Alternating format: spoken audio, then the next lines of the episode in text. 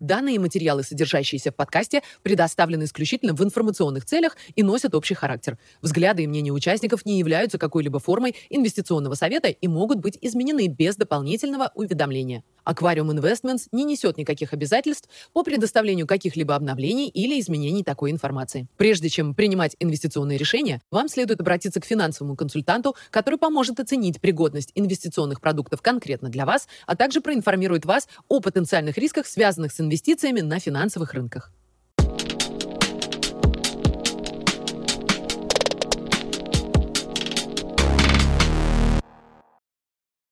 Привет всем! Сегодня четверг, 21 сентября, и мы с Никитой вновь записываем наш экономический обзор.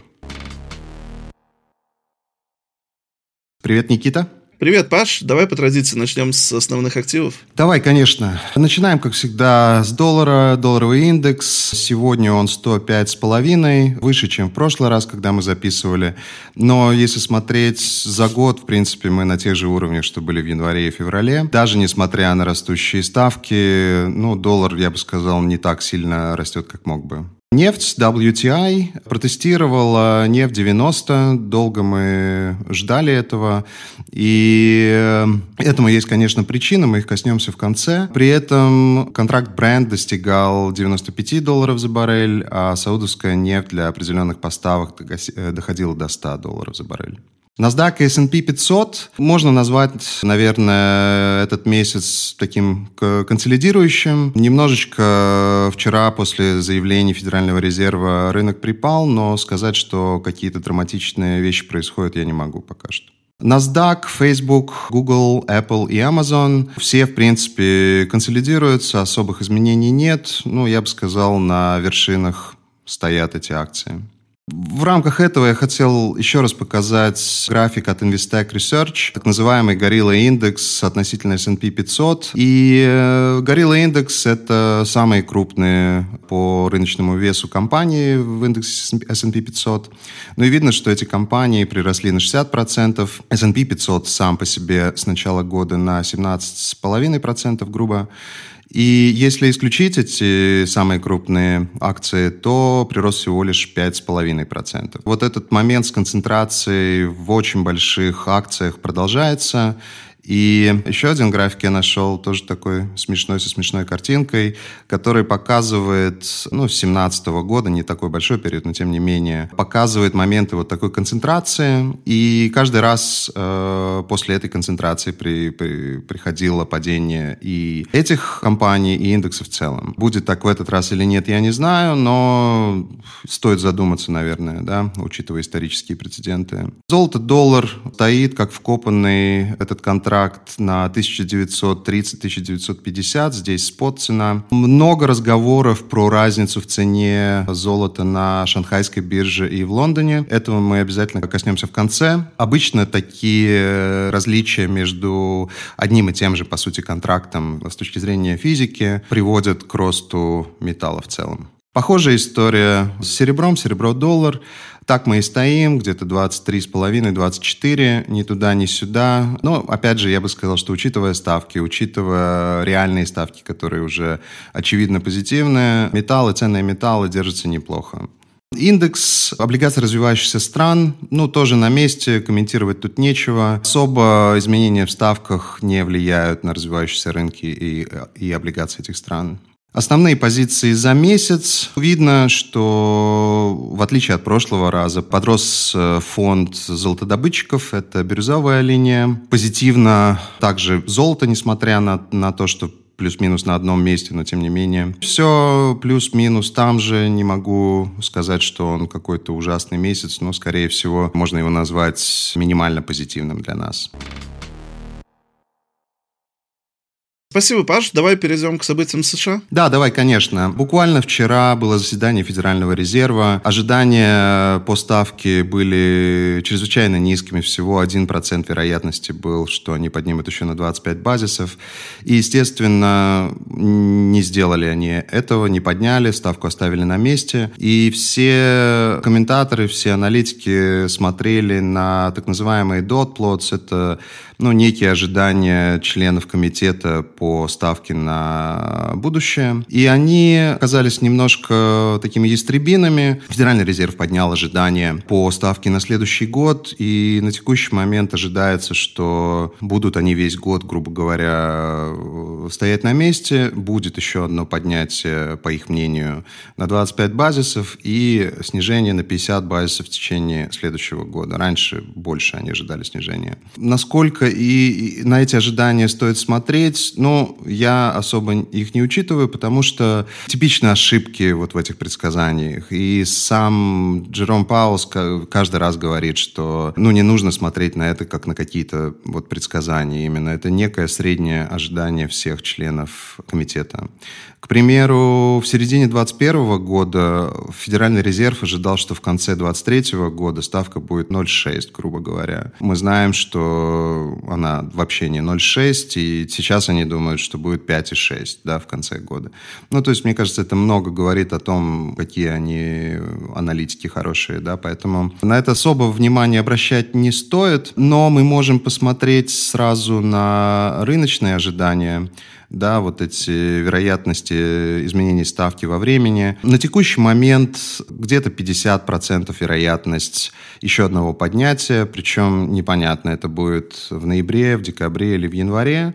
Ну, естественно, все эти ожидания, они в любом случае зависят от экономических данных и всяческих событий, которые мы тоже будем обсуждать. Но в любом случае рынок ждет не 50 снижения э, в следующем году на текущий момент, а 75. То есть даже в этом есть очевидно очевидное различие. Также Джером Паул сказал, что полный эффект от их действий еще впереди. И то, что вот это так называемый soft landing, легкое приземление, если перевести, что это не основной и не базовый прогноз Федерального резерва. Возникает сразу вопрос, а что же тогда основной э, прогноз? Наверное, это что-то похуже, я так а, предполагаю. Были новости также на фискальной стороне. Ну, например, налоговая планирует прекратить вспомогательные поблажки по налогообложению для мелкого бизнеса. Естественно, это меньше денег мелкого бизнеса, да, вряд ли это хорошо.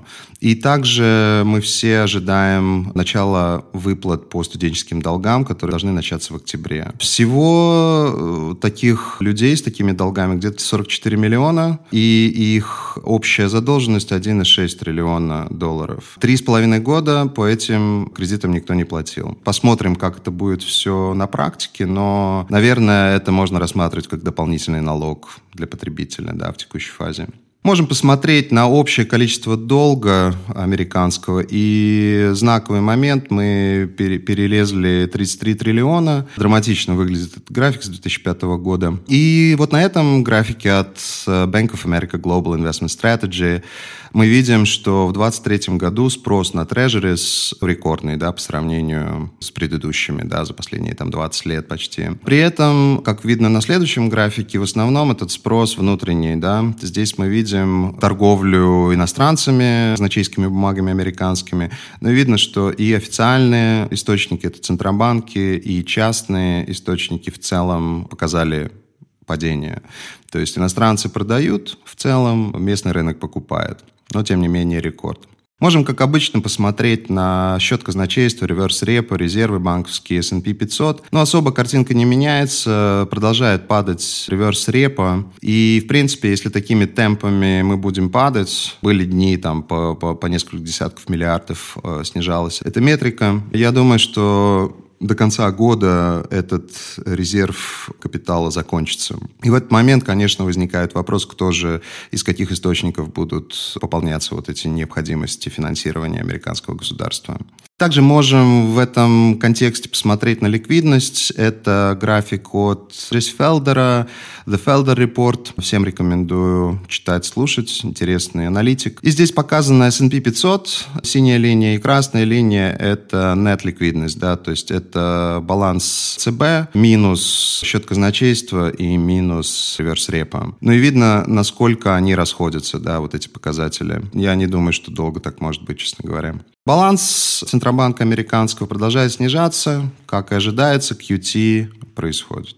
И также растут убытки Центробанка. Дошли они до 100 миллиардов уже. Ну, мы много раз этого касались. Еще раз, если ничего не меняется в том, сколько Федеральный резерв платит по ставкам э, институтам и сколько получает сам, эти убытки будут расти дальше. Можем еще раз посмотреть на фискальную составляющую государства американского. И здесь два графика. На верхнем красная линия – это траты американского государства год на год. Синяя линия и второй график внизу – это налоговые поступления за тот же период год на год. Они идут в разные стороны. Естественно, это увеличивает необходимости финансирования и одалживания и, похоже, это вообще не меняется. На этом графике, опять же, от Bank of America мы видим разницу в фискальном импульсе в разных странах. Видно, насколько в Америке он больше, чем где-либо. Это лишний раз подтверждает ту идею, ту гипотезу, что американская экономика, в принципе, себя чувствует нормально только благодаря фискальному импульсу. Здесь тоже, опять же, подтверждение. Опять растет дефицит американский. Ну, здесь это из статьи Washington Post. Я взял картинку. Они ожидают, что где-то 2 триллиона. Это близко к правде, но посмотрим. Да, это проекция некая. Также продолжают э, американские банки использовать программу Bank Term Funding Program. Не сильно она растет, но и не падает. Очевидно, что рост ставки не помогает американским банкам справиться со своими книжками ликвидности, да, то есть переоценка это есть. И для того, чтобы не блокировать убытки, им приходится обращаться э, вот в это окно от Федерального резерва. То есть стресс в банковской системе есть. Вот здесь э, такой вот Game of Trades чарт, который показывает, что кредитование в мелких банках тоже сильно падает. В принципе, это подтверждает то, что мы и раньше обсуждали вот в плане кредитования и то, что оно уменьшается в Америке. Move индекс, индекс волатильности облигаций американских, он припадает. Ничего не могу здесь добавить, ничего интересного такого не происходит. Ну, как будто нормализация какая-то, да, сильных движений нет. Как обычно, смотрим на двухлетку Fed Funds Rate на длинном периоде. Опять же, все еще двухлетка ниже Fed Funds Rate текущий. Ну и так как они ожидают еще одно поднятие в 25, но я думаю, что так и останется. Еще раз, я это рассматриваю как сигнал. Исторически это нетипичное динамика, но и время у нас тоже нетипичное сегодня. Инверсии 2.10, 2.30, тоже особых изменений нет. Все еще мы ждем этот стипенер значительный, да. Но я думаю, что можно его признать как факт, когда он будет ближе к нулю, когда вот эта разница между ближним концом и дальним концом на кривой доходности сравняется, скажем, да. Я думаю, что это будет верным признаком э, каких-то рецессионных историй и возможностей. По ожиданиям ставки мы уже говорили, в принципе, можно еще раз посмотреть быстро. Весь вопрос 25 базисов или нет. И, ну, возникает, у меня лично возникает вопрос, зачем поднимать на 25, если ты думаешь, что ты опустишь на 50 буквально через несколько месяцев, когда лак и задержка в монетарной политике где-то 12-14 месяцев, как будто в этом нет никакого смысла. Где я и где Федеральный резерв, как бы, все понятно.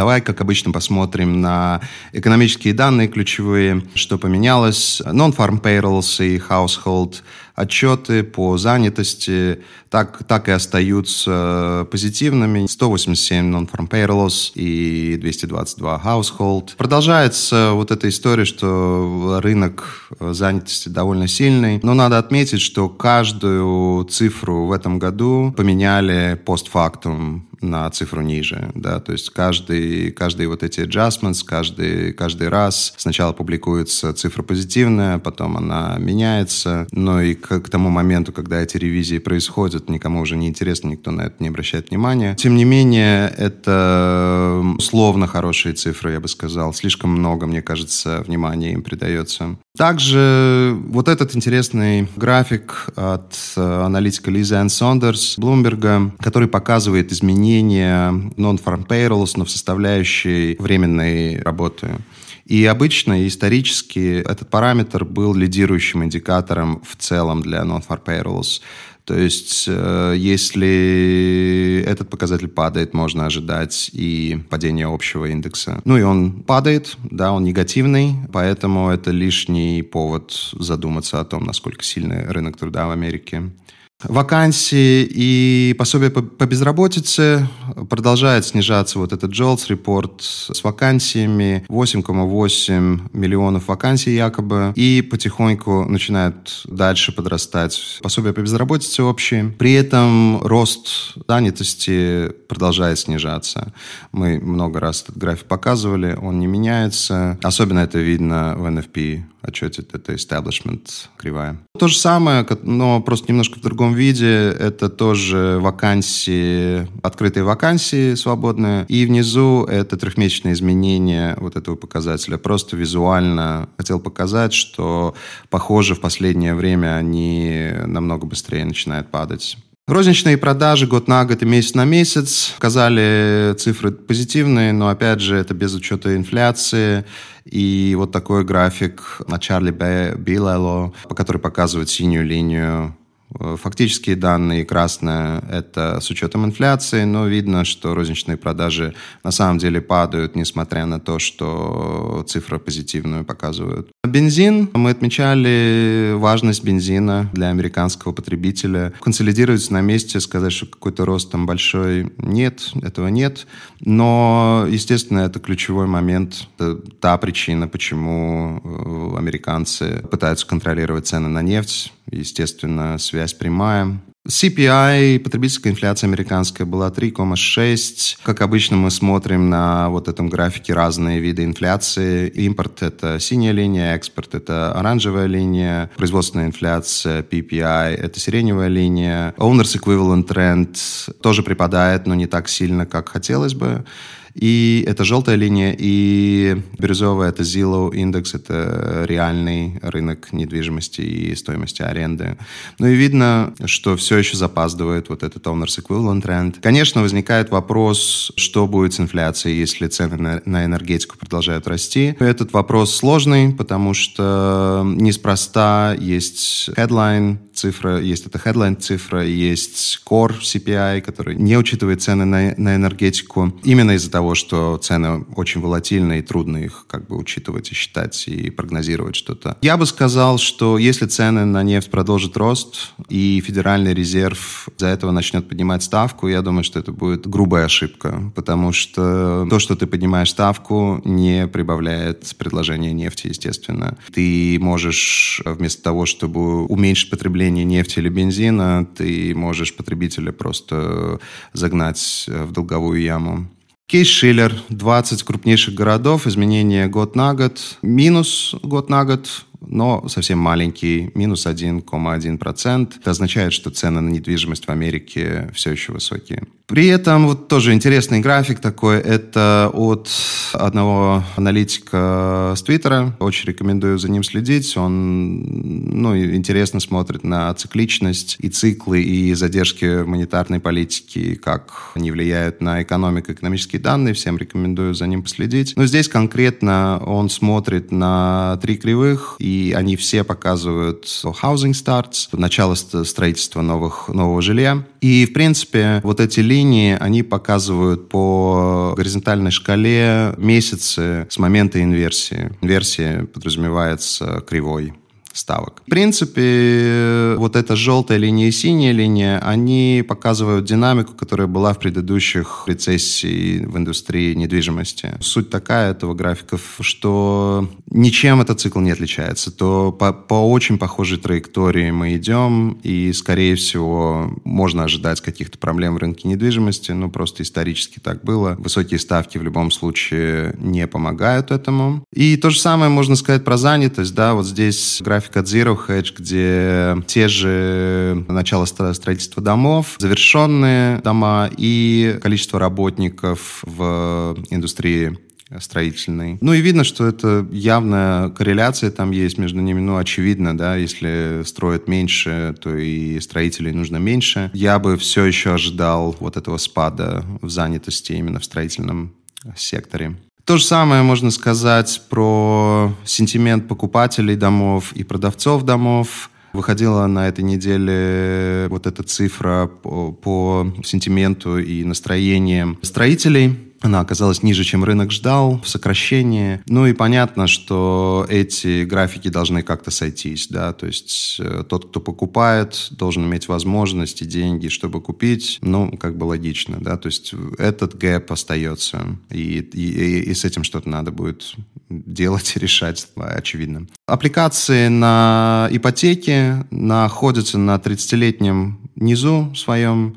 Ну, это как бы коррелирует с предыдущим графиком, естественно, да, все дорого, ставки высокие, и, ну вот как пример, я здесь показываю разницу между текущей ставкой, красная линия, и цифра в 7,5%. Это то, что можно взять ипотеку сегодня, да, вот с такими процентами в Америке. И внизу это синяя линия и цифра 3,6. Это средневзвешенная ставка на существующих ипотеках. То есть драматичная разница между теми, у кого уже есть ипотека, и кто берет ее вновь. Ну, я думаю, что это тоже, конечно же, влияет на покупку новых домов. Total Revolving Credit и ставка сбережения Disposable Income. Каждый раз мы смотрим этот график. В прошлый раз мы говорили о том, что, может быть, американский потребитель перестал кредитоваться, было небольшое снижение, но, как мы видим, продолжает расти этот график. И уже 1,3 почти триллиона вот в этом э, Total Revolving Credit. Ну, по сути, это кредитные карты. То есть продолжает расти. Похоже, финансирует покупки долгами, причем долгами которые очень дорогие. Да, вот на этом графике мы видим динамику ставок по кредитным карточкам в Америке. Ну, уже 22, наверное, 23 процента в среднем потребитель должен ожидать такую вот ставку. Что, конечно, неподъемно абсолютно. Потребительское доверие и инверсивные цены на бензин. Мы отмечали уже, что бензин важная составляющая. Но еще раз хочу показать этот график. То есть, особенно в предвыборный год, я думаю, что это будет ключевой момент.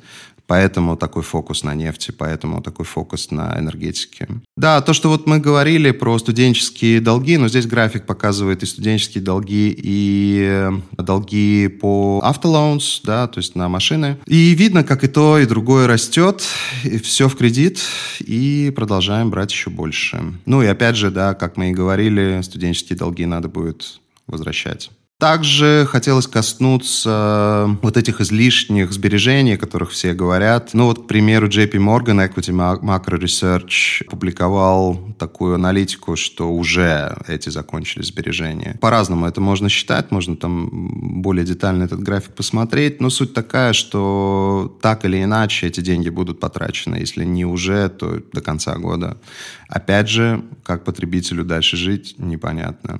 Подтверждаются предыдущие слова мои вот этим графиком, где мы видим просрочки по кредитам разным, да, то есть здесь и потребительские кредиты, и кредитные карточки, и автолоунс. Ну и видно, как они растут, да, то есть все сложнее и сложнее оплачивать э, потребителю свои долги. Лидирующие индикаторы ну, остаются негативными. Сегодня будет чуть позже новые цифры, но я не ожидаю там какого-то мега роста. Я думаю, что будет продолжение вот этой тенденции и month on month, и year on year. ISM Services и ISM Services Prices Paid немножечко подросли эти показатели и цены, и сам индекс активности, но я бы сказал, что эта консолидация все равно на каких-то довольно низких уровнях. Много разговоров о том, что американцы много летают, много тратят на какие-то сервисные вещи. Ну, вот график это, в принципе, показывает. Производственные индексы ISM Manufacturing ISM Manufacturing Prices Paid остаются в сокращении. Ну, небольшой баунс там есть, но я не придаю этому большого значения пока что. Оптимизм малого бизнеса, ну, да, нету его, этого оптимизма. Интересный вот такой график тоже мы сделали. Это разные метрики ожидания ожиданий, ну даже не ожиданий, а проекций ВВП на третий квартал. И здесь Атланта Фед, который мы обычно смотрели, Нью-Йорк Фед, GDP Nowcast и новый Сент-Луис Фед Nowcast. Я не помню, может быть, Нью-Йорк новый какой-то из них новый. И они показывают совершенно разные вещи. Например, Сент-Луис Fed предполагает, что рост в третьем квартале будет 1,7, Нью-Йорк Fed 2,25, но нет еще последней цифры близкой. И Атланта Fed удивительным образом выделяется и прогнозирует 4,8 в третьем квартале. Почему такая разница? Хотя все это отделение Федерального резерва, потому что разные методологии подсчета. Например, Атланта Fed придает больше веса последним цифрам по розничным продажам, к примеру. Я думаю, что будут ревизии, я думаю, что в конце концов будем мы близко где-то полтора-два процента. Ну, вот мое ощущение так из того, что я вижу. Да, еще хотел показать вот такой график тоже от Джесси Фелдера. Мне он очень нравится, потому что он очень логичный, да, то есть здесь мы видим доходы компании S&P 500 год на год, да, в процентах рост или падение, и три лидирующих индикатора, как их определяет Джесси Фелдер. И он смотрит на цену на нефть, относительную дороговизну или дешевизну доллара и десятилетку американскую, то есть доходность 50-летки. И идея такая, что если и доходность растет, и доллар относительно высокий, и нефть высокая, это все убивает доходы американских предприятий. И наоборот, соответственно. Ну и видно, что вот эти три взвешенных индикатора, это красная пунктирная линия, она очень коррелирует с доходами корпораций в индексе S&P 500. Ну и явно можно предположить, что при вот такой динамике, при этих показателях на таких уровнях, скорее всего, доходы компании тоже будут падать. Также можно от, отметить, что очень резко и сильно подросли, подросло количество подач на банкротство за последние недели. Тоже, ну, вряд ли это очень позитивный взгляд. Также можем посмотреть на разницу между GDP и GDI. GDP это Gross Domestic Product, GDI это Gross Domestic Income.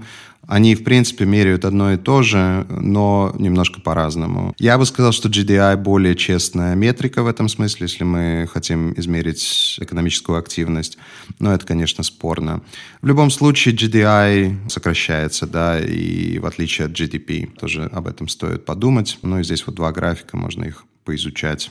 Да, вот этот график тоже мне показался очень интересным, потому что он показывает Fed Funds Rate, это желтая линия, и упоминание о мягкой посадке в медиа, да, в источниках каких-то. Конечно, возникает вопрос, как считались вот эти количество этих статей там, не знаю, до 2008-2010 года, потому что очевидно, что надо, надо как-то брать эти, считать их вручную, газеты. Сегодня люди смотрят просто какие-то тренды в Google. Но сам факт, да, каждый раз, когда Федеральный резерв находится в конце цикла на пике ставок, вот эти разговоры про легкую посадку, все нормально, полет нормальный, все отлично, они подрастают, и в итоге никакой легкой посадки нет. Ну, то есть я к тому, что я хотел график показать, что это типичная риторика в конце цикла. Да, я думаю, что в этот раз тоже ничего не поменяется. Спасибо, Паш. Давай теперь э, обсудим, что происходило в мире. Да, давай. Мы обещали в прошлый раз э, проговорить вот эту конференцию БРИКС, что там происходило. Ну и главным событием было то, что приняли в организацию новых членов Саудовскую Аравию, Аргентину, Египет, ОАЭ, Иран и Эфиопия. Удивительно.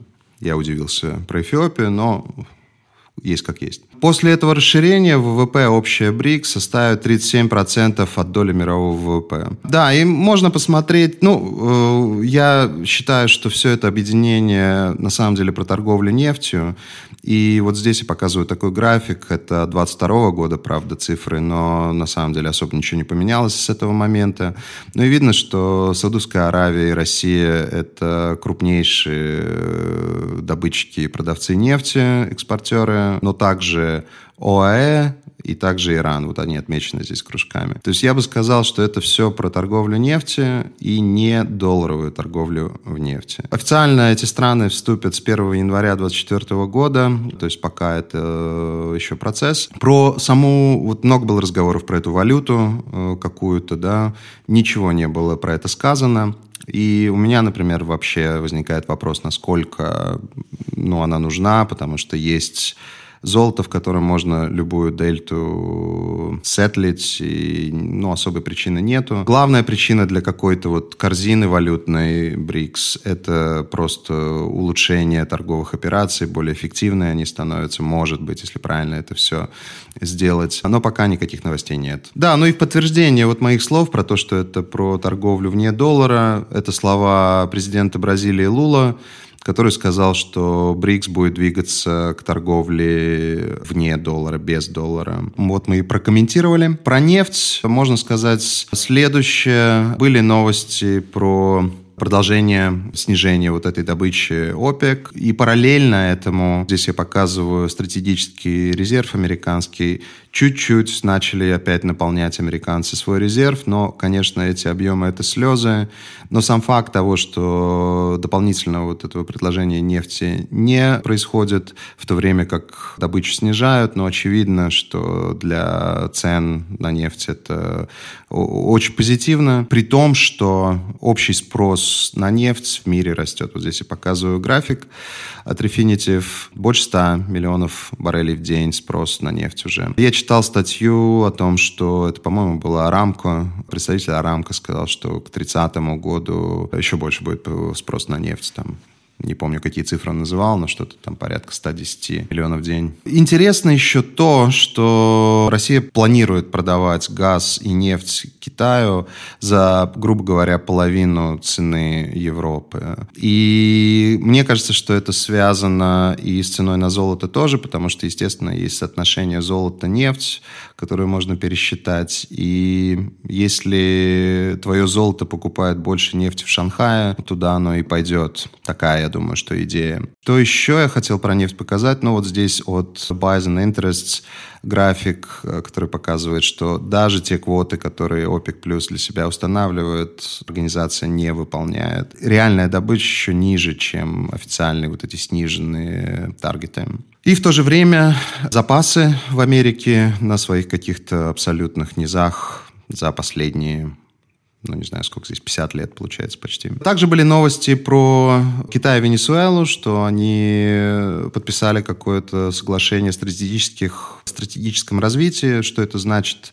Мне трудно сказать, но тем не менее. Также, если говорить про Китай, были попытки стимулировать экономику каким-то образом.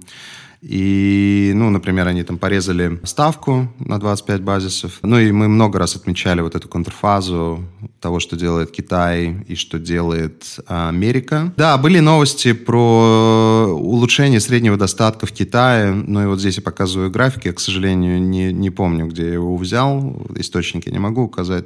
Но похоже, что китайские э, вот эти домохозяйства сравнились с европейскими практически, что тоже многом говорит. Также была новость из Китая о том, что половина всей торговли китайской выполняется в юанях, и 24% от всей глобальной торговли происходит в юане теперь. Мне кажется, что при дешевой энергетике и при китайских технологических возможностях, ну, я думаю, что это залог большого роста в будущем. Еще такой график про Китай нашел. Это глобальное производство стали в мире.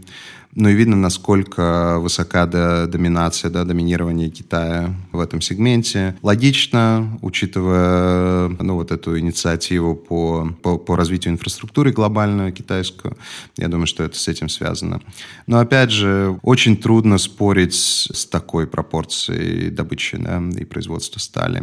Хотел сказать пару слов про золото, потому что в последнее время очень сильно изменилась конъюнктура рынка, и вот здесь такой график от Bloomberg и Шанхай, шанхайской биржи, который показывает разницу на один и тот же контракт золотой на Шанхае и в Европе, например, да, ну в Лондоне. И разница достигала 120 долларов за унцию. Сегодня, по-моему, было 70 долларов за унцию. И золото в Шанхае стоит дороже. Да, то есть такая история. Думаю, что это все связанные вещи э, и с БРИКС, и вот с этой торговлей, и settlement в золоте всяких э, энергетических контрактов. Но очевидно, что появляется возможность арбитража, и, ну, то есть, условно, можно купить золото в Лондоне, получить поставку физическую и продать его в Шанхае и заработать, ну, понятно, есть там расходы на логистику и так далее, но они покрываются вот этим спредом точно. Обычно, как я уже говорил, по-моему, такая разница приводит к росту золота в целом. Я думаю, что все это означает, что просто Шанхай будет бенчмарком для физического золота в итоге. Более честный рынок, да, скажем так. Но я ожидаю, что европейские или там американские или лондонские российские цены тоже подрастут и сравняются с, с китайскими. И, и да, еще такой момент, ну, видно, насколько это нетипичный спред, да, то есть он, различия бывали, но они достигали там, может быть, 30 долларов, разница там 35, 100-120 долларов, ну, трудно не заметить эту разницу, это важный, важный момент. Также сильно подросли вместе со всей другой энергетикой цены на уран, и я показываю здесь две компании, это Cameco, это американо-канадский концерн, и Казатомпром, это казахский, казахская компания государственная, которая добывает уран. Ну, видно, как они сильно подросли, но и спот уран тоже сильно растет. То есть э, мы несколько раз проговаривали вот эту э, зеленую тему с тобой, Никита, и я всегда говорил, что атомная энергетика – это часть э, нормального энергетического микса, это должно быть. Ну, похоже, что трейдеры в мире тоже так думают. Можем немножко еще коснуться Европы. Тоже подняли ставку в очередной раз. И были разные там разговоры про то, что комментарии э, от ЕЦБ и от Лагард были там такие, что с одной стороны говорилось, что ставки достигли уровней, которые, если долго останутся на этих уровнях, возможно, их и хватит, да, может быть, не надо поднимать. Но при этом Лагард сказала, что она не может сказать, что ставки достигли своего пика. При этом, если мы посмотрим на вероятности Э, изменения ставок, как и с Америкой мы делали, то мы увидим, что вероятность поднятия еще на 25, ну, очень маленькая, да, то есть, дай бог, 30% вероятности на еще одно поднятие. Ну, понятно, почему экономика загибается, рецессионные какие-то настроения в Германии, там, ну, и много где в Центральной Европе. Инфляция остается довольно высокой, энергетика дорогая, трудно себе представить, и рынок не ждет этого, да. То есть э, очень похожая картинка на ожидание по ставке американской. Какая-то небольшая вероятность поднять еще на 25, и потом в 2024 году, в 2024 году снижение ставки. Ну, то есть я думаю, что все признаки конца цикла с нами, все вот эти заявления, летим спокойно. Я думаю, что в Европе можно считать цикл поднятия ставок завершенным, ну, на мой взгляд, по крайней мере. Также была новость из Европы по началу каких-то расследований о э, субсидировании китайских товаров, всяческих разных, ну, конкретно автомобильный, электромашин. Ну, что, что я могу на это сказать? Китай обогнал Японию в производстве машин. Вот графика от Financial Times – которые это явно показывают, причем этот обгон произошел буквально за несколько лет. Наверное, это связано с этим, но, опять же, как может Европа конкурировать с Китаем, если у Китая доступ к дешевой энергетике и к технологиям, я не очень себе представляю, и я боюсь, как бы эти идеи не ухудшили ситуацию еще больше. Ну и кроме этого, производство стали э, ну, в Китае Спасибо большое, Паш. Давай теперь перейдем к вопросам от наших слушателей и зрителей. Спасибо всем огромное за то, что присылаете вопросы, задаете их. Мы всегда им очень рады и рады на них ответить. Задавайте Я больше. сразу перейду. Каждый раз смотрю с интересом. Паша говорил про дневные опционы, что он вовсе бы их запретил. Какой неизгладимый эффект они могут повлечь за собой? Какая за ними кроется механика? Ну, неизгладимый это громко. Я думаю, что нету такого, что неизгладимый прям эффект. Но очевидный эффект – это то, что делают дилеры, да, которые эти опционы котируют. Потому что как только кто-то вот этот дневной опцион покупает, Э, дилеру нужно захеджировать свою экспозицию. Он просто посредник он не берет риск на себя, да, и для того, чтобы этот риск убрать, он должен сделать э, сделку обратную этому опциону. И, соответственно, таким образом можно двигать рынок, да. Поэтому тут вопрос такой, что если их э, какое-то драматичное количество, это может привести к системным изменениям, да, то есть просто дилерам, банкам, там, брокерам нужно будет это хеджировать. И, ну, когда вверх вроде как никого это не, ну, не напрягает, а вот если вниз, та же динамика может быть вниз. И, может быть, по аналогу 87 года, когда тоже системная торговля, в принципе, привела к обвалу, который, ну, как, как снежный ком валился. Я этого боюсь. Ну и вообще, это не торговля, это, это даже не спекуляция, это как, торга, это как играть в слот-машины для меня. Поэтому рынок не для этого проще, проще пойти в казино. Да. Павел, Никита, спасибо большое за обзор. Было бы здорово записать отдельное видео э, и детальнее рассказать про выбранный тезис Dollar Short. И почему выбраны именно такие инструменты для такой ставки? Да, хорошо. Э, хорошая идея, мы обязательно это сделаем. Надо немножечко подумать и обязательно запишем отдельный, отдельный, отдельный ролик. Спасибо. Спасибо, Паш. Следующий вопрос. Спасибо за выпуск, за подробные ответы.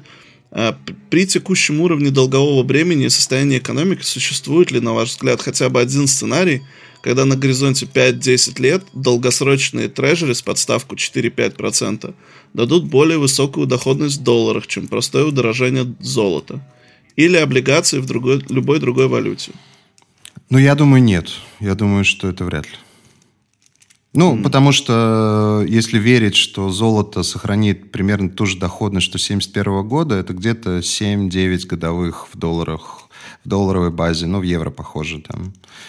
А, ну, значит, ставка должна дойти до там 7, как минимум. А, я не думаю, что мы дойдем до 7 как минимум. Эм, ну, есть облигации, которые дают и больше, но это другой риск. Если мы говорим про гособлигации, я думаю, что нет. Ну и тоже mm-hmm. интересно, э, интересный момент, что похоже, что волатильность на рынке э, золота она э, меньше сейчас, чем волатильность на рынке Treasuries. Ну, если такое сравнение, ну вот, например, Treasuries, да, волатильность Treasuries, волатильность золота, это, ну, как бы как, как индекс. На, на текущий момент, за последнее время, волатильность на золоте меньше, чем на Treasuries. То есть, и в любом случае доходность нужно учитывать с, э, ну, с фактором риска. Обычно считают риск adjusted, да, то есть в этом смысле еще хуже получается. Поэтому нет, я не думаю. То есть в 5-10 лет э, ты думаешь, не, нет такой возможности? Ну, я думаю, золото больше вырастет, если посчитать процент. Окей. Okay. Спасибо за эфир. Вопрос такой. А в период до кризиса 2008 года Федеральный резерв поднимал ставки. Но это не мешало S&P 500 расти, а рынок, падать рынок начал вместе с понижением ставок. В период 2015 по 2020 было то же самое. Что поменялось с тех пор? Что теперь все считают, при высоких ставках рынки не могут расти? Ну, я не думаю, что что-то поменялось. Я думаю, будет точно так же. Ставки начнут падать, и рынок упадет. Потому что это признание проблемы. Из-за этого так происходит. Пока ставки растут, проблемы нет. Ну, потому что, ну, вот как мы видим сейчас, да, экономика, там, ВВП плюсовой, занятость, ну, вроде как не так плохо, да, все. Если ты для того, чтобы Федеральный резерв начал резать ставку, ну, должна появиться безработица, упасть занятость, упасть ВВП. Это признание проблемы. И, как мы видели, вот эти три показателя, там доллар, ставка десятилетняя и нефть, они против корпораций американских сейчас. Ну и вообще в целом корпораций. Поэтому, я думаю, будет то же самое. Я думаю, что, ну, может быть, чуть раньше он там начнет как-то падать, да, но я думаю, что будет похоже. Ничего не поменялось я к этому. Это очень похоже на вот инверсию из Стипенер, да. То есть инверсия – это сигнал рецессионный, но рецессия близко, когда, наоборот, ставки сужаются. И то же самое здесь. Э, ты пока ставку поднимаешь, ты веришь, что все в порядке, что полет нормальный. Опускаешь ты ее, когда проблемы. То есть логично. Я думаю, что ты ответил на вопрос. А последний вопрос. Все-таки еще один был на следующей странице. Спасибо за выпуск. Как часто вы ребалансируете портфель? Ну, портфели разные, и все зависит от мандата. То есть, как мы договоримся с клиентом, так и будет.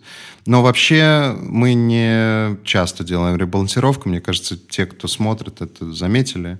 То есть должно что-то произойти для того, чтобы эту ребалансировку делать.